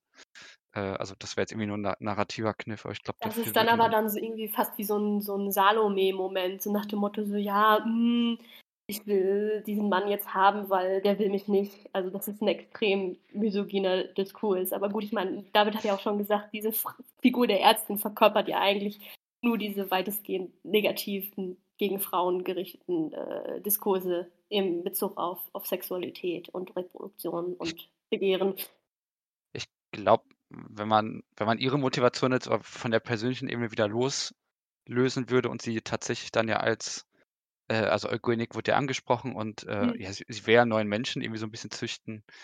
Äh, und es wird ja auch die, die ist ja auch die Rede von, dass es für sie auch, also es ist ja, wir haben gesagt, das ist vieles für sie. Es ist Arbeit, sie will Perfektion irgendwie auch erschaffen. Ähm, und ich könnte mir auch vorstellen, dass halt gerade in diesem, dass dadurch, dass, dass, dass Pattinson vielleicht doch noch ein gewisses Ideal verkörpert dadurch, ähm, wie auch immer man das jetzt finden kann. Äh, aber dass vielleicht, dass er gerade auch er es irgendwie zu sein scheint, der halt die richtige Biomasse zu haben scheint. Ähm, und ich glaube, das ist schon irgendwie damit sehr stark verknüpft. Also er, du brauchst, also dass er das, dass es schon jemand sein muss, der irgendwie outstanding ist. Wie genau der Film das jetzt anlegt, ähm, das haben wir schon ein bisschen ausdiskutiert. Das könnte man wahrscheinlich auch noch weiter diskutieren, aber ich glaube, wir müssen ja noch äh, voranschreiten. Weil ein Punkt, den, den ich gerne noch machen würde, der, der kam eigentlich schon die ganze Zeit so ein bisschen. Und ich fand das schön, dass du, ähm, ich habe jetzt auch den Namen schon wieder vergessen, den anderen Charakter, der sich am Ende genau in den, in den Garten legt und einfach so verschwindet. Journey. Äh, genau ihn äh, hm. ansprichst, weil dieser Film bietet ja wenige Weltraumbilder, aber es sind ja schon ein paar drin. Und die waren eigentlich alle, also ich, ich hatte äh, in einer der Reviews gelesen habe, die Formulierung des Weltraumkörpers gesehen. Und die fand ich eigentlich sehr schön für diesen Film, weil wir einige in diesen Bildern sehen. Also wir sehen einmal, es ist so schwer zu beschreiben, irgendwie so eine Art Formation im Kosmos oder so, die, glaube ich, eine Art Babygesicht widerspiegelt. Wir sehen in einem Bild ähm, was so ein bisschen aussieht wie eine gebärende Frau. Also das sah so zumindest so aus wie irgendwie gespreizte Beine. Äh, wir sehen in einem anderen Bild in der, war in der Mitte so, also da kreisten so, ist jetzt zu so doof, solche Bilder zu beschreiben, wenn man das nicht sehen kann. Aber ich hoffe, ihr hattet das gesehen. Äh, da, das sah so aus wie so Spermien, die um eine Eizelle kreisen. Also dass irgendwie dieser ganze äh, also vor allem Sachen, die irgendwie auf Gebären ausgerichtet sind, irgendwie in das, äh, in das Weltall ausgelegt sind und dass wir hier eigentlich halt Weltraummenschen sehen und auch wenn, wenn du über die, wenn wir die Fuckbox gesprochen haben, dass plötzlich noch die Leere erscheint. Und irgendwie erscheint es ja so, und da würde ich, und da müssen wir dann ja vielleicht mal über Willow sprechen, weil das ja, glaube ich, auch sehr stark auf Willow angelegt ist, weil sie ja diejenige ist, die in diesem, also die ja vielleicht wirklich eine Art Wel Weltraummensch irgendwie ist, also die nicht auf der Erde ge geboren wurde, sondern äh, in, auf, dem, auf dem Raumschiff. Ähm, und das vielleicht, wenn jetzt zum Beispiel, ich, ich, wie ist der Turney, Journey, keine Ahnung, äh, Journey. dass man irgendwie noch denken könnte, okay, wenn er sich in den Garten legt und dort stirbt, dass er vielleicht noch irgendwie diese Verbindung zu diesem Garten hat. Äh, und dass irgendwie das vielleicht nochmal der Punkt der Rückkehr ist, aber der, der generative Punkt liegt ja irgendwie im All. Und das, jetzt muss yeah. das, das vielleicht jetzt auch nicht so faktisch nehmen, irgendwie astrologisch gesehen, man kann das natürlich auch jetzt metaphorisch lesen. Äh, aber das ist für mich irgendwie auch noch so ein ganz großer Punkt, wo mich auch interessieren würde, wie, wie ihr darauf eingeht, weil ich das eigentlich auch rein ästhetisch auch als eine der stärksten Sachen im Film empfunden habe. So. Äh, ich finde es interessant, dass du den, den, Weltraum als den Ort siehst, in dem irgendwie Generatives ist, weil im Grunde ist der Weltraum ja bis auf diese paar Bilder, die du hast, äh, der Ort des Nichts. Also wenn, wenn er auch die Tür öffnet, zum Beispiel ist kein Stern zu sehen, kein Licht. Und wenn er die Leichen rauswirft. Äh, das ist im Grunde auch, also du hast natürlich auch recht mit diesen Szenen der schwarzen Löcher und der Galaxien, wenn sie dann irgendwie aus dem Sonnensystem raus, äh, äh rausfliegen und sagen, ah, jetzt haben wir das Sonnensystem äh, verlassen. Da ist dann schon irgendwas, aber irgendwie haben sie dieses dieses auch verlassen, das zurück. Und er und seine Tochter driften dann, ja. Er sagt ja auch, ah, ich dachte, wir sind nur Drifter. Und die Tochter geht dann dazu über zu sagen, nein, ich habe ein Gefühl, das ist das, wo jetzt im Grunde, weil, also schwarze Löcher sind ja auch in der Physik im Grunde im Diskurs die Elemente, die äh, im Grunde inter, äh, intergalaktischen äh, Space Travel ermöglichen könnten, weil es Wurmlöcher sind, die im Grunde potenziell so umgeformt werden könnten, nach bestimmten physikalischen Ideen, dass sie im Grunde Tore sind. Also, dass sie Raum und Zeit äh, komprimieren schwarze Löcher, ja, das hat uns spätestens, oder, oder transformieren äh, schwarze Löcher, ja, oder im Grunde in gewisser Form komprimieren sie es in allergrößter Form. Das hat uns Interstellar ja versucht, irgendwie zu verkaufen. Christopher Nolan ist wie so oft, würde ich sagen, völlig gescheitert, aber da, das ist äh, Diskurs für was anders. Ähm, nee, auf jeden Fall, genau. Dahingehend ist es also diese Idee dessen des Tors. Aber das große Problem im Schwarzen Loch ist eigentlich, wenn du da reinfliegst, bist du einfach Matsche, weil es sich so komprimiert, dass da in, im Grunde kein kein Durchgang mehr erzeugt wird. Du kommst nicht an anderen Seite raus, sondern du wirst einfach als Masse komprimiert. Und da, deswegen sagt sie auch, das ist so locker. Ich habe das Gefühl, okay, wir kommen da durch. Also, das ist schon die, die Form, du hast recht. Das ist irgendwie vielleicht, ich würde gar nicht sagen, es ist der generative Ort, sondern meine Idee wäre eher zu sagen, das ist der Ort, an dem es einen Durchgang zu einem Morgen geben kann oder zu einem, und dann komme ich wieder zurück zu meiner beiden Gegenwart, weil ich glaube, sie ist ja die Gegenthese dazu. Sie ist diejenige, und der ganze Film kämpft im Grunde damit, wie kann die jetzige Generation es schaffen, einen Möglichkeitsraum zu schaffen, dass diese junge Generation nicht im selben Chronotopos lebt. Nicht in einer breiten Gegenwart, in der es nur ums Driften, ums irgendwie weiter existieren geht, sondern ums Vorangehen. Deswegen bringt der Vater seiner Tochter am Anfang bei, das ist das anale Tabu, du darfst nicht dein Pipi und deinen dein Scheiß trinken. Tabu, Tabu, Tabu, aber das gilt nicht für dich. Aber das gilt nicht für dich. Also, was, was passiert? Sie, er, er, Im Grunde erzählt er auch von sich, ich habe versucht, Rituale einzuführen. Was macht er? Er versucht wieder Gesellschaft zu schaffen oder gesellschaftliche Regeln für sich, einen großen anderen im Grunde zu beschwören. Da es Gott nicht mehr gibt, braucht man irgendwas anderes. Die Gesellschaft hat es bei uns ja abgelöst versucht er das für sich zu machen. Seiner Tochter sagt er aber explizit, für dich gilt es nicht. Also sie soll im Grunde der Bruch sein, denn nur wenn, wenn wir es ermöglichen, der nächsten Generation zu brechen, auch er ist männlich, diese, die jetzige Zeit ist männlich, die nächste Generation muss im Grunde, oder die, die nächste Zeit ist weiblich. Und und dahingehend ist sie auch diejenige, die in dieser Vergangenheit nicht lebt, sondern die sagt, ja, ich habe das Beten einfach mal ausprobiert, ohne dass sie eine Idee von Gott hat oder irgendwas, sondern sagt, ja, ich wollte einfach mal gucken, wie die Leute sich fühlen. Also sie, sie hat schon Zugriff auf eine gewisse Form von Ikonografie und auf Bilder und auf Gesten und so weiter der Vergangenheit. Dies ist aber nur ein Werkzeugkasten wieder, der zur Generierung etwas Neues führt. Man kann überlegen, ob man das Alte mitnimmt oder nicht. Man kann gedenken, muss man aber nicht. Der, Vater hat die Akten über seine über, über sich und die anderen Crewmitglieder vernichtet, damit die Vergangenheit neben eben nicht mehr breit wird und auf der Gegenwart lastet, in Form von Memorialkultur und vielem, sondern indem die Tochter möglichst frei ist und wieder generative Potenziale äh, erschöpfen kann. Und das ist eben das, wo die Tochter den Vater dann an die Hand nimmt und es sogar viel versöhnlicher ist, als ich dachte. Ich dachte, der Vater bleibt zurück und muss sterben äh, und die Tochter geht weiter. Aber nein, dieser, dieser Vater hat immer noch Verantwortung und das ist, glaube ich, auch entscheidend. Also für, also es ist einfach auch ein Film, den ich jedem Fridays for Future Menschen empfehlen würde. Ähm, guckt euch den mal an. So, weil was ihr da tut, ist im Grunde in einer, in einer, breiten Gegenwart leben. Überlasst das mal den alten Leuten und fordert die mal auf, euch eine Realität zu schaffen, in der ihr was verändern könnt. Und äh, äh, und dahingehend ist es aber auch so versöhnlich, dass die alte Generation nicht zurückgegangen wird, sondern die sitzen im Grunde immer noch an dem Entscheidungslüppel, aber die müssen den Jungen vertrauen. Das wirkt jetzt, indem ich es auf Fridays for Future bezogen habe, wieder sehr viel trivialer, als ich das finde in diesem Film, weil ich finde es gigantisch gut, weil am Ende passiert ja auch etwas, dass der Film wieder in etwas übergeht, nämlich in die absolute Utopie. Der Film geht selber mit sich ins Kino, wenn 2001 im Grunde am Ende das Philosophieren des Films über sich selbst hat, in einer Abfolge von nur Lichtblitzen, die im Grunde inner, innerfilmische Philosophie sind, die für uns Menschen völlig unlogisch sind. Der Film spielt seine Möglichkeitsräume mit sich selbst aus. Haben wir hier etwas, dass die Leinwand wieder angestrahlt wird als weißes Element. Die Leinwand ver ver verweist wieder auf sich und damit auf das, was das Kino sowieso ist, ein unendlicher Möglichkeitsraum und die Chance auf morgen. Es darf hier äh, durchaus artikuliert werden, dass das Bilderverbot der Frankfurter Schule für die Utopie hier genau richtig angesetzt ist. Denn sobald es ein Bild geben würde von diesem Möglichkeitsraum, den dieses Kind gesetzt hätte, wäre es wieder belastet von unserer Vergangenheit. Deswegen muss hier genau die weiße Leinwand stehen, wo dann am Ende noch Robert Pattinson und so weiter draufsteht, wo dann quasi die Diegese endet äh, und im, Grunde äh, der Film endet, nämlich in der radikalen Form von Möglichkeit. Und äh, deswegen finde ich das gut. Zwei Fußnoten noch, bevor ich das nämlich vergesse. Ich bin mit dem Race-Diskurs übrigens auch überhaupt nicht glücklich, weil äh, der, ja. der, Schwar der schwarze Mann äh, wird äh, oder äh, äh, der schwarze Mann, äh, wie hieß er nochmal? Journey. Genau. Journey wird im Grunde so ein bisschen reduziert, einerseits auf die Form von, ja, auch die Schwarzen haben so eine Form von Naturalismus und also der Garten, den finde ich auch wichtig, im Grunde haben wir jetzt gar nicht so viel drüber geredet, aber als Form von Mensch-Ding-Verhältnis, was als harmonisch gezeigt wird und im Grunde nicht als äh, hierarchisch, sondern als enthierarchisiert, als ein Verhältnis von, äh, von dem. Aber dass der Schwarze sich in den, äh, in den Garten legt, so eine Form von Naturalisierung erlebt, um da zu sterben, würde ich erstmal intuitiv sagen, habe ich ein Problem mit. Leute, die sich mehr mit äh, äh Post-Colonialism und so weiter auskennen, würden da bestimmt auch Argumente für finden können, warum das gut ist, aber vielleicht würden die mir auch zustimmen, weil natürlich auch eine gewisse Form von äh, Exploration Afrikas, die über ihre Bodenschätze und so weiter ist, dass es da durchaus eine Form von äh, Verbindung zum Material gibt. Äh, aber ich würde sagen, erstmal ist es eine Form von Naturalisierung und das ist eine Problematik.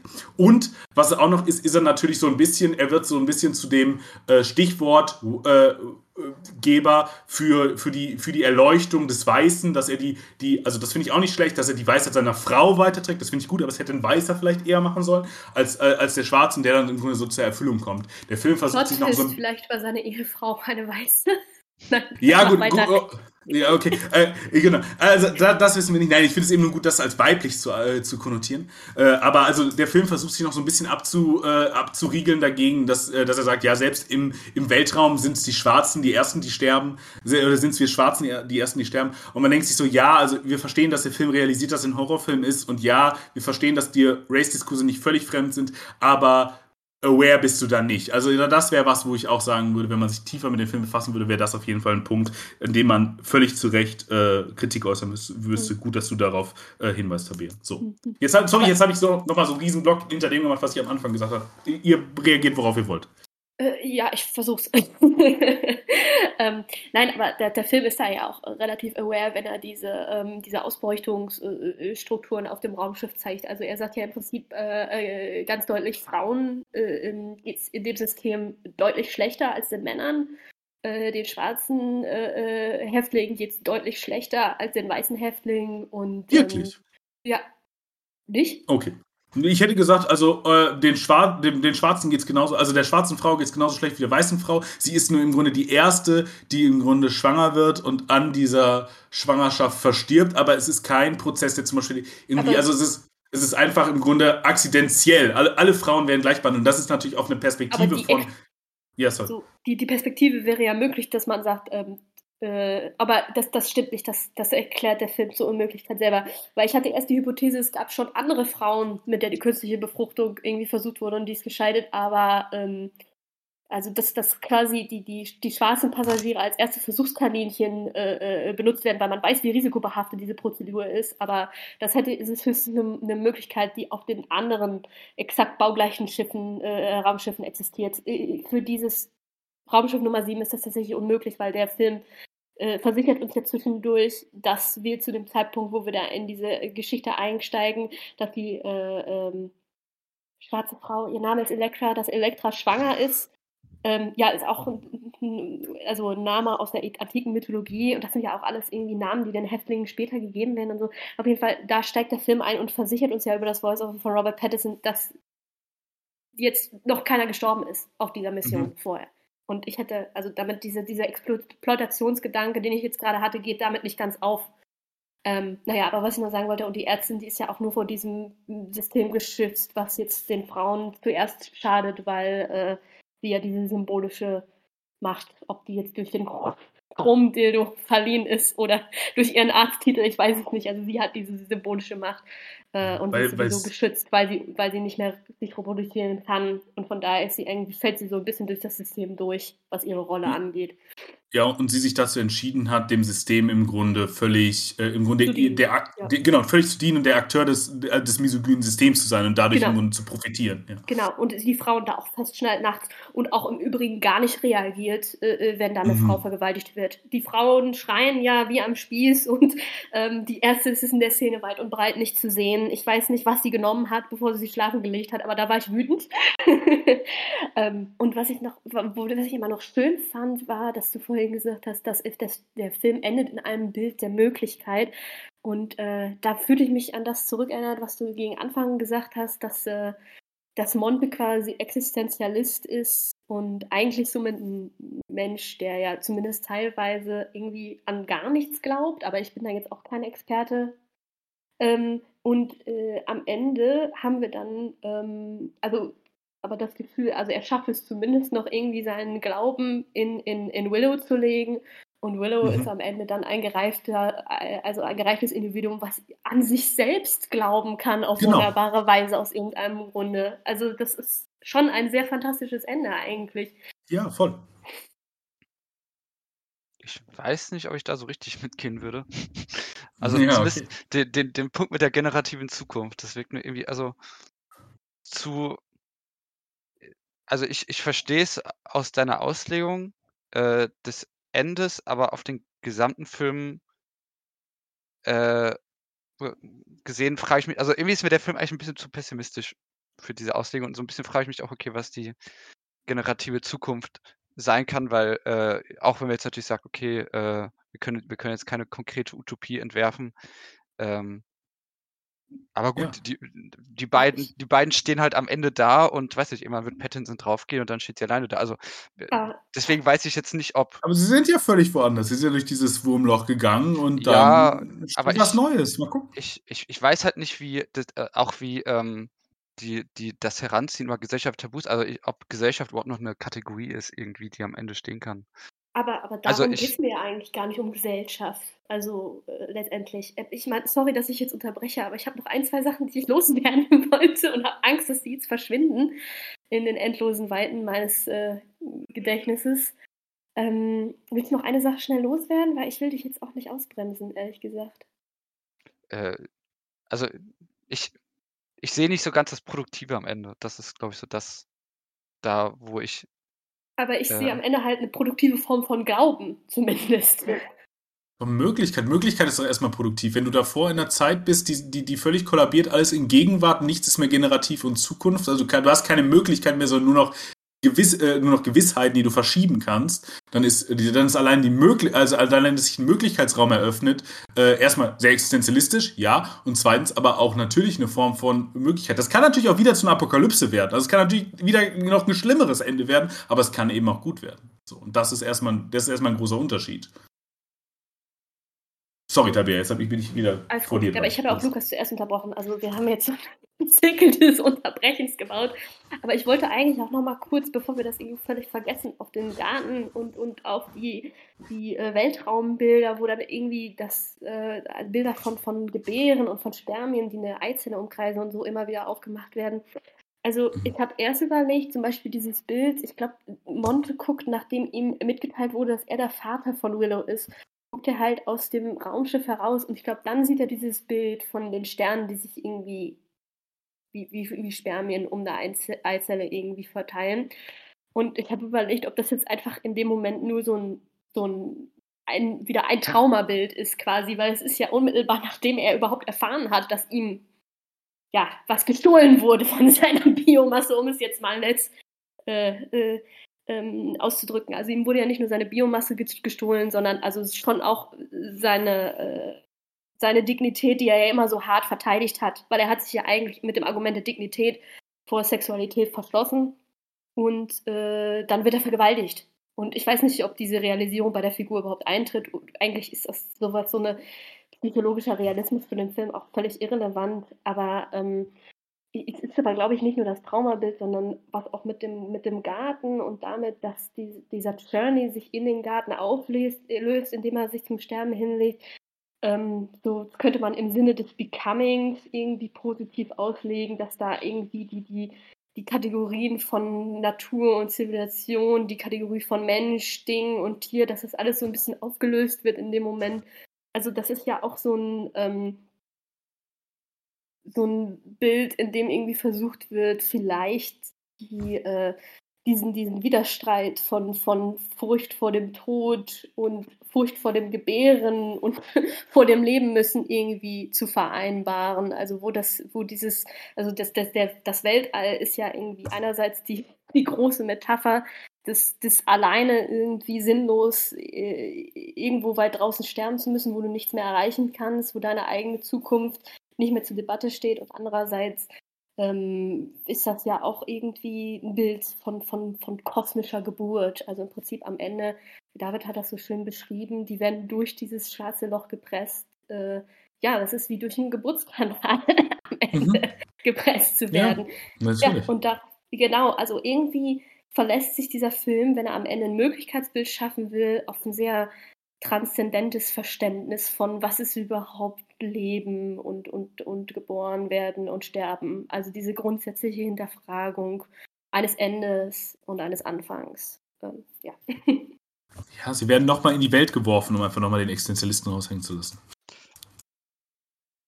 Ja, es, es, es gibt so viele Fragen, die man da noch stellen könnte.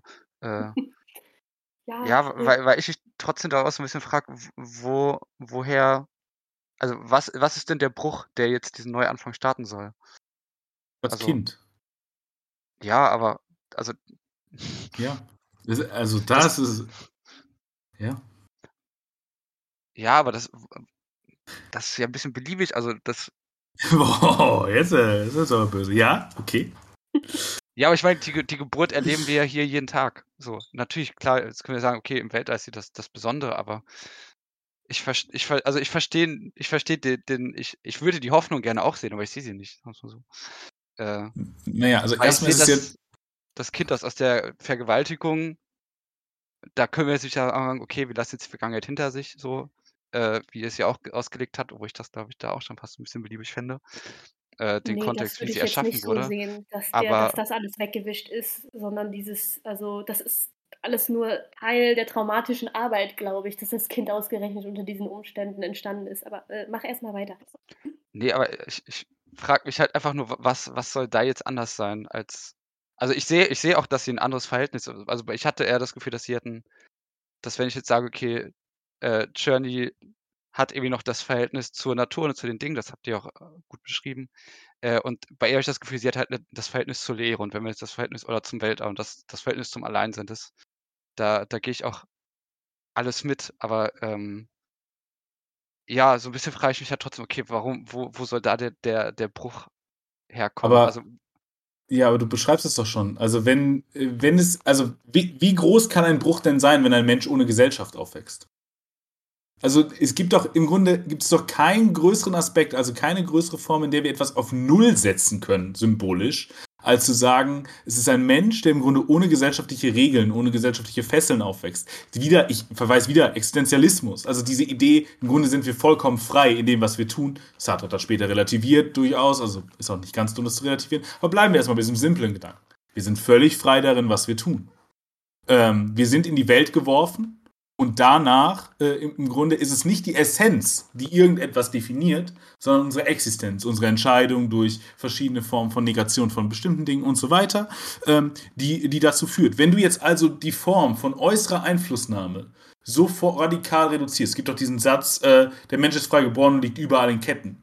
Wenn du überall die Ketten wegnimmst, was Form von ähm, äh, irgendwie Erwerbsarbeit, äh, disziplinarischen Strukturen und so weiter. Also das ist ja sehr leicht vorstellbar.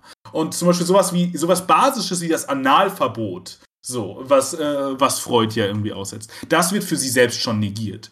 Was könnte denn ein größerer Bruch sein, äh, den du dir, äh, den du dir vorstellst? Das ist, mir, mir geht's, also ich glaube, du, du siehst mich da auch positiver, als ich da bin. Also ich glaube, das ist sehr positiv. Also, da, also vielleicht schon. Dahingehend, weil ich sage, dass diese breite Gegenwart uns nur dahin führt, in die Apokalypse. Weil wir sind uns bewusst, dass kommt die Apokalypse. Wir können es vielleicht ein bisschen nach vorne oder nach hinten schieben, so, ja, das ist das Maximum, was noch geht. Aber im Grunde sind wir uns sicher, wir, wir, wir sterben. So, da, äh, und es, äh, wir können nichts mehr dagegen tun. Und was wir jetzt am Ende erreichen, und das ist das optimistischste Bild, was es eben noch geben kann, ist eine Form von, äh, sie ist sich nicht mehr äh, sicher dessen, dass wir untergehen werden, dass, dass das Leben irgendwie enden, also dass quasi das Le hier das symbolische Leben einfach enden wird, sondern sie, äh, weil sie eben nicht mehr, äh, weil eben diese Zeit nicht mehr auf sie einsetzt, sondern sie sagt, okay, wir gehen weiter. Ich habe das Gefühl, wir machen jetzt was. Er will ja nur driften. Er will nur, also wer sagt ja zu ihr, ich dachte, wir sind nur Drifters, also Leute, die sich von Fremden äh, Kräften einfach nur von nach links und rechts bewegen kann. Also sie sagt, nee, wir gehen jetzt in, in Aktion über und machen das, weil ich habe das Gefühl, dass das ist. Und dann geht es eben in den Möglichkeitsraum wieder über, in das Weiße. Und ich nochmal, also für mich ist das eine, eine Form von radikalem Optimismus, weil wenn vorher die breite Gegenwart steht, dann muss da ja irgendwie so eine Transformation kommen. Aber du kannst natürlich auch sagen, dann, was kommt denn danach? Danach kommt noch die schlimmere Apokalypse. Die werden einfach zermahlen und sind einfach tot. So, ja, okay. Aber ähm, das ist dann halt die Frage, was glauben wir, was nach dem weißen Bildschirm kommt. Und ich würde sagen, der Film endet da und da endet der Film für mich als philosophische äh, Ausagierung eben in seiner medialen Disposition mit der Möglichkeit, mit der Form, wie jeder Film anfängt, wie jeder, wie jedes, wie, wie jeder Kinosaal am Ende ist, wenn du ihn verlässt, in dem, dass da immer wieder etwas Neues kommen kann, immer wieder Möglichkeiten sind und da unendliche Welten sind. Also dahingehend ähm, kann ich kann ich dieses Argument eben nur so äh, nur so führen und äh, Du kannst mir natürlich jetzt nochmal sagen, dass du das nicht optimistisch findest, dann, dann bin ich auch ruhig und dann akzeptiere ich das. Aber das nur nochmal zu, zur Verdeutlichung. Ja, ich, ich, ich verstehe die, die argumentative Struktur. Ich glaube, ich, ich stoße, stoße mich an so ein bisschen an dem Generativen und an dem Gedanken des Bruchs, beziehungsweise ich möchte einfach fragen, okay, wie wollen wir dann da Dips wieder, also die, die Ärztin positionieren? Ja also, also ja, ja, aber sie hat es ja gekickstartet letztendlich damit. Also ja, aber, aber, aber sie, ja sie, sie ist ja, ja, genau, genau. Sie, sie ist ja, also er ist ja überhaupt nicht glücklich damit, dass, äh, er ist ja auch am Anfang überhaupt nicht glücklich, dass dieses Kind existiert. Erst als er das hört, zu sagen, im Grunde, du hast jetzt die Entscheidung, sagt ihm Journey ja, äh, weiterzumachen. Und du hast im Grunde ein bisschen die Verpflichtung, weil, weil das ist eben dein Kind. Und natürlich findet er das nicht alles nicht geil, was da passiert ist. Und die, die, äh, die, die, die biologische Mutter des Kindes taucht ja auch immer wieder auf in so Szenen, die, die ihn belasten und so weiter. Natürlich findet er das nicht super. Und die Tochter, äh, er versucht ja auch den radikalsten Bruch auch zur Mutter zu inszenieren, nämlich zu sagen, ähm, nee, du siehst nicht aus wie deine Mutter, deine Haare sind nicht wie deine Mutter, deine Augen sind nicht wie deine Mutter, die, deine Nase ist nicht wie deine Mutter und nichts davon. Im Grunde, du, nichts von dir ist deine Mutter. Er versucht diesen Bruch da zu machen, aber sie hat danach ja ein großes Bedürfnis. Also er ist dahingehend traumatisiert. Ich glaube, man könnte auch sehr gut sagen, naja, du erkennst schon vieles von der Mutter irgendwie in diesem Kind wiedererkennen, wenn du das möchtest. Ähm, und dahingehend ist er natürlich äh, irgendwie belastet davon und, und, diese, und, diese, äh, und diese Forscherin, wie Tabea eben sagt, die findet es eigentlich gut zu sagen, ist das halt ein Happy Accident und natürlich ist es nicht cool, wie dieses Kind entstanden ist, aber dieses Kind ist nun mal da und dieses Kind ist dann weil das ist ja auch so eine These dieses Films, das müssen wir vielleicht auch mal ganz kurz sagen, dass Menschen hier ja im Grunde als Resonanzbögen funktionieren. Also Menschen transformieren sich ja hier miteinander, je nachdem, mit wem sie zu tun haben. Äh, und dahingehend ist er ja, wenn er mit seinem Kind zu tun hat, im Grunde fast infantil, fast selber wie ein Kind, liebevoll. Da sagt er auch mal, wenn mein alter Herr das sehen würde, würde er sagen, ich bin geistig krank. Äh, wie er ist. Und in der Vorzeit, in dem, äh, was wir dann in der Mitte des Films sehen, ist er im Grunde verschlossen, ähm, und irgendwo sowas wie Emotionen oder so äußern sich bei ihm primär so als vulkanische Expression, als er einmal dann irgendwie den, äh, den Vergewaltiger zusammenschlägt und, äh, und so. Also das dahingehend ist es ja auch immer eine Form von, von Resonanz, die hier ist. Also auch wieder so eine, so eine Abkehr von, von Essenz. Und dahingehend, wenn du auch eine Abkehr von Essenz hast, dann hast, kannst du diesem Kind auch nicht mehr vorwerfen, wie es entstanden ist. Dieses Kind ist kein indexikalischer Marker auf die Forscherin und auf die Gewalt, die, äh, die sie erzeugt hat. Sondern dieses Kind ist erstmal Existenz. So. Das wirkt, jetzt, das wirkt jetzt auch wieder alles sehr viel emotionaler und sehr viel agitatorischer gegen dich, als ich sein möchte. Es tut mir leid. Ja. Ja, alles gut. Äh, ich weiß noch nicht, was ich daraus mache, dass dieses Kind, also wie es, wie es entstanden ist, auch wieder so ein bisschen in diesen mythologisierten ähm, äh, Bildsprachenbereich von dem Film äh, hineinfällt. Weil im Prinzip, mhm. ich habe irgendwie das Gefühl, also das Kind heißt Willow und ähm, da muss irgendein Fantasy-Film mit dem gleichen Namen, aber da geht es um einen Zwerg da ist das für mich schon so in so ein Fantasy-Licht gerückt worden. Plus, ich finde halt, wie das Kind entsteht, ist wie so eine ähm, wissenschaftliche ähm, Version von so einer Wechselbalg-Geschichte. Wie gesagt, auch was ich darauf stark zurückführe, wie, wie die Ärztin die ganze Zeit irgendwie als, als so Schamanin und Hexe dargestellt wird. Und ähm, ich weiß nicht, inwieweit eigentlich sich dieser Film zu, zu Mythologisierung und sowas positioniert und ob der Film das überhaupt macht. Äh, ähm, Willow heißt übrigens, ist irgendwie. Trauerweide, ähm, oder? Glaube ich. Äh, Willow Tree and Freedom, also es heißt Freiheit im Grunde. Das ist ein hm. Verweis auf Freiheit. Ah, okay. Ja, siehst du, dann haben wir doch die äh, unendlichen Möglichkeiten am Ende des Films. Ah, Lukas. Denn die einzige Freiheit, die wir ja haben, ist ja nicht, dass, dass unsere äh, Entscheidungen zu was führen, aber dass wir überhaupt die Entscheidung treffen. Ja. Und das ist eben zur Zeit des Existenzialismus nochmal, die, die, brechen ja mit so uralten Philosophien. Das ist für uns heute total evident. Aber seit, äh, seit Aristoteles und Plato wurde ja an sowas wie Essenz gedacht, an Essenzphilosophie.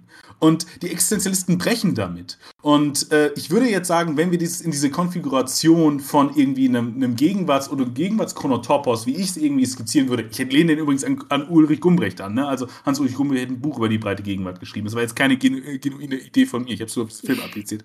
äh, vielleicht einmal so als, als saubere Quellenarbeit. Aber äh, dann ist es natürlich auch wieder so eine Form von, dass wir schon so eine Form von Essenzhaftigkeit wiederkriegen. Also oder so eine Form von Determinismus, die vorher zum Beispiel Gott war. Äh, und da, da brechen die Existenzialisten dann ja auch. Also es gibt durchaus religiöse Existenzialisten, aber da, da, das jetzt mal einfach beiseite geschoben. Im Grunde brechen die alle mit so einer äh, endgültigen Idee von Gott hat dir deine Position und dein Leben vorentschieden, sondern all das ist im Grunde Möglichkeit und Freiheit. Und wenn wir jetzt in der Situation sind, so, so ja die Diagnose, meine, meine Gegenwartsdiagnose, die, die Gegenwartsdiagnose von Gumbrich und ich meine jetzt auch die Gegenwartsdiagnose dieses Films, dass wir im Grunde wieder da sind, nur dass es jetzt halt nicht Gott ist, sondern Klimawandel äh, und oder die Klimakatastrophe und vieles andere, was es im Grunde determiniert, dann ist das Herausrücken daraus wieder äh, im Grunde äh, der, der, der, der Aspekt, der wieder Freiheit schafft. Oder wie genau, Freiheit.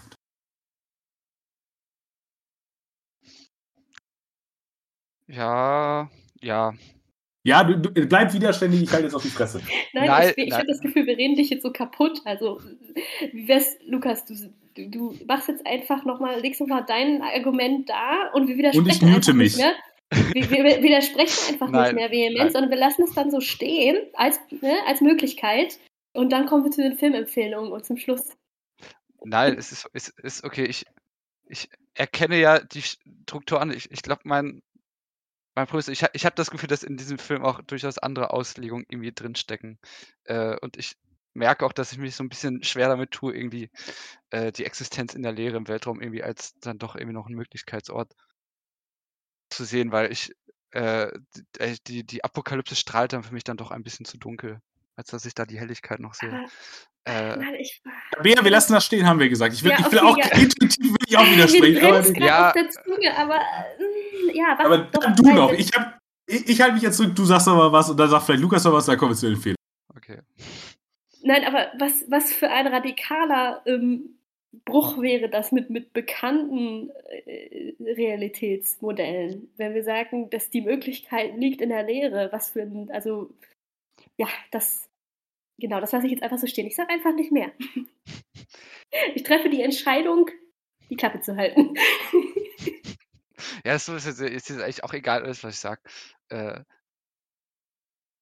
ich, wie gesagt, ich, äh, auf, auf, der, auf, der, auf der rationalen Ebene verstehe ich es auch grundlegend. Aber äh, für mich rückt das halt so ein bisschen ins, ins Beliebige, weil ich, ich weiß nicht, ich kann ja auch sehr, ich kann ja auch alles umkehren, theoretisch. Und ich kann auch sagen, okay, äh, ich kann jetzt auch sagen, in, in jeder Destruktion liegt ja irgendwo das Potenzial. Und in jedem Potenzial liegt dann immer Ja. die Destruktion oder so. Aber das, Natürlich, ist- ja, aber das ist doch beliebig. Also.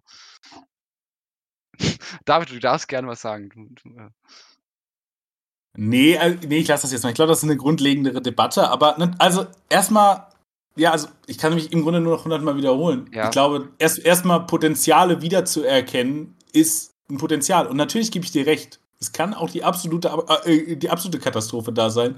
Aber alles ist besser, als zu warten, bis irgendwann dieses Schiff auseinanderfällt und man auch stirbt. Ja, das, das stimmt wahrscheinlich. Ich, vielleicht, vielleicht gucken wir immer noch mal gemeinsam die letzten zehn Minuten oder so und dann, äh, dann können wir die, die Debatte noch mal Okay. aufleben lassen.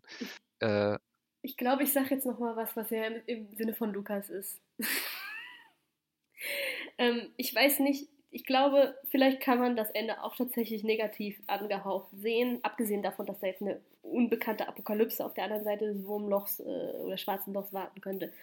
Ähm, ich habe tatsächlich, wenn ich jetzt noch mal darüber nachdenke, völlig auf, ausgeblendet, was es für einen faden Beigeschmack eigentlich bei mir hinterlassen hat, dass ähm, Monte am Ende ähm, die, die Möglichkeit ähm, verweigert, noch altes Leben auf, auf das äh, äh, Raumschiff, in dem er bisher mit, mit Willow äh, gelebt hat, äh, zu holen. Weil er verweigert ja am Ende ihr, äh, ihr diesen Welpen, also, also wehrloses Leben irgendwie mit auf, auf dieses, in diese neue Welt rüber zu retten. Und das ist tatsächlich eine vielleicht doch eine relativ pessimistische Perspektive. Ja, damit habe ich auch ein Problem, weil ich glaube, dass, also das müssen wir jetzt länger ausführen, das ist eine Form von Diskursivierung zwischen, deswegen habe ich die ganze Zeit so darauf gesetzt, dass Hunde hier als priorisierte Dinge äh, inszeniert werden. Das hat was mit dem Mensch-Ding-Verhältnis zu tun, vor dem er äh, vor dem er Angst hat und dass er hier wieder ausgl äh, ausgliedern möchte. Das ist aber auch, ich finde das auch durchaus problematisch. Also äh, da fair point, aber, ich, aber wir mussten eigentlich schon vor, Viertel, vor einer Viertelstunde Schluss machen, deswegen führe ich das jetzt nicht noch aus. Das, das bleibt jetzt einfach mal so als Rudiment, als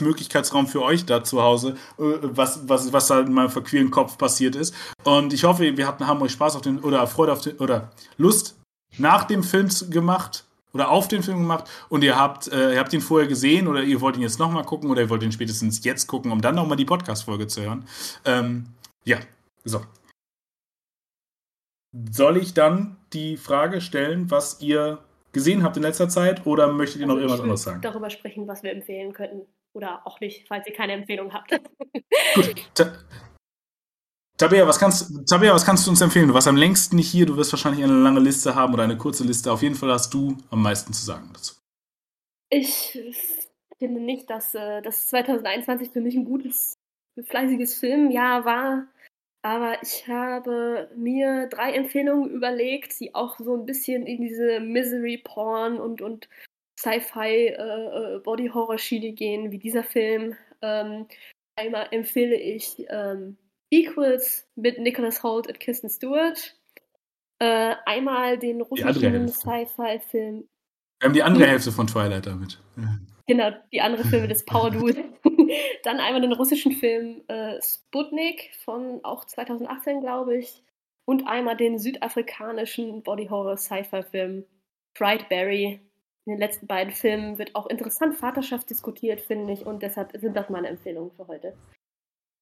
Dann schließe ich mich einfach direkt an. Lukas kann noch kurz kramen. Ich äh, empfehle, weil ich nicht viel gesehen habe seit der letzten Folge, äh, den, das Double-Feature The Long Halloween äh, aus der äh, Animated Series Reihe von Warner Brothers zu Batman. Äh, es ist eine, äh, eine, eine gute und gelungene Geschichte. Ich finde den ersten Teil besser als den zweiten. Aber alles in allem ist es eine, eine ganz gelungene Batman-Geschichte und vielleicht auch noch Batman Soul of the Dragon, wer mal Lust hat, irgendwie auf so eine äh, Idee dazu, wie man versucht, die Cultural Appropriation von Batman so ein bisschen äh, zu entkräften, dabei völlig scheitert und aber trotzdem einen ganz, äh, ganz spaßigen Actionfilm wie in den 80ern als Animated-Film zu machen. Äh, ja, also da, da, kann man sich auf jeden Fall angucken, wenn ihr mal die Chance dazu habt. Lukas. Äh, ja. Ich habe mich, glaube ich, auch recht kurz. Carpenter, der Name für schon mal zu Beginn, äh, weil aktuell auf Mubi, also wenn ihr das hört, wahrscheinlich nicht mehr, aber äh, da läuft Assault on Precinct 13 und Live die ich Mhm. beide geschaut habe und die mir beide echt gut gefallen haben. Ähm, also Live noch besser. Es, der Film wirkt kurioserweise wie ein Prequel zu Matrix. Ähm, also da kann man sehr viele Parallelen drin sehen. Und hat so, so eine tolle Line wie, äh, was sagt er da? I'm here to chew bubblegum, bubblegum and kick asses, but I'm all out of asses. Nee, auf, auf Bubblegum. Jetzt habe ich das Zitat verhauen. Mist. Du hast das I'm all out of ass. Wäre auch geil eigentlich, oder? Das ist ja Und mega das gut. vorgetragen von, ich glaube, Roddy Piper oder so, dieser Wrestling-Star. Äh, Rowdy, Rowdy Roddy Piper. Ja. Wunderschön. äh, ja, eigentlich ein echt cooler Film. Ähm, kann man viel zu sagen, aber egal. Guckt ihn einfach mal gerne an. Und äh, Lux Eterna habe ich mir angege äh. Das war irgendwie spannend. Also es geht um eine Mockumentary über einen Filmdreh, der zu einem ziemlichen Chaosart ausartet. Es soll eigentlich so eine Ver Hexenverbrennungsszene geben und äh, in den letzten 15 Minuten wird, werden die eigenen Augen so ein bisschen malträtiert mit äh, Stroboskop-Effekten, äh, Aff-Effekten. Ich habe es gerade mit der Sprache. Äh, von Gaspar Noé. Hat mir irgendwie auch immer Mhm. ganz gut gefallen. Ich fand ihn irgendwie auch recht amüsant und es sollen, glaube ich, auch so Parallelen zwischen Hexenverbrennung und Filmemachen gemacht, äh, aufgezogen werden. Äh, ja. Also hat mich auch so ein bisschen ratlos hinterlassen, aber will ich trotzdem auch ein bisschen empfehlen. Und das wäre es dann, glaube ich, auch. Gut. Dann kann ich sagen, es hat mir großen Spaß gemacht mit euch zu. Ich glaube, wir haben so erstmal so richtig gestritten teilweise. Also richtig gestritten. Aber wir, haben, wir hatten schon, hatten, hatten schon teilweise hitzigen Dissens. Es hat mir großen Spaß gemacht. Wir haben uns Wir haben, gerieben. wir, oh ja, wir haben uns äh, aneinander gerieben. Sehr schön. Ähm, äh, und ja, jetzt bin ich ein bisschen raus. Das ist eine sehr, äh, ja, okay, also wir haben uns aneinander gerieben. Es hat mir großen Spaß gemacht. Es hat mir äh, großen Spaß gemacht, mit euch in die große Ferne des Nichts, des Denkens aufzu, äh, aufzubrechen. Ich hoffe, euch anderen da draußen hat es auch Spaß gemacht. Vielen Dank für eure Geduld. Vielen Dank für euer Ohr. Äh, es war mir wie immer äh, mit euch allen ein inneres Kirschenessen. Macht's gut. Bis zum nächsten Mal. Ciao. Ciao. Tschüss.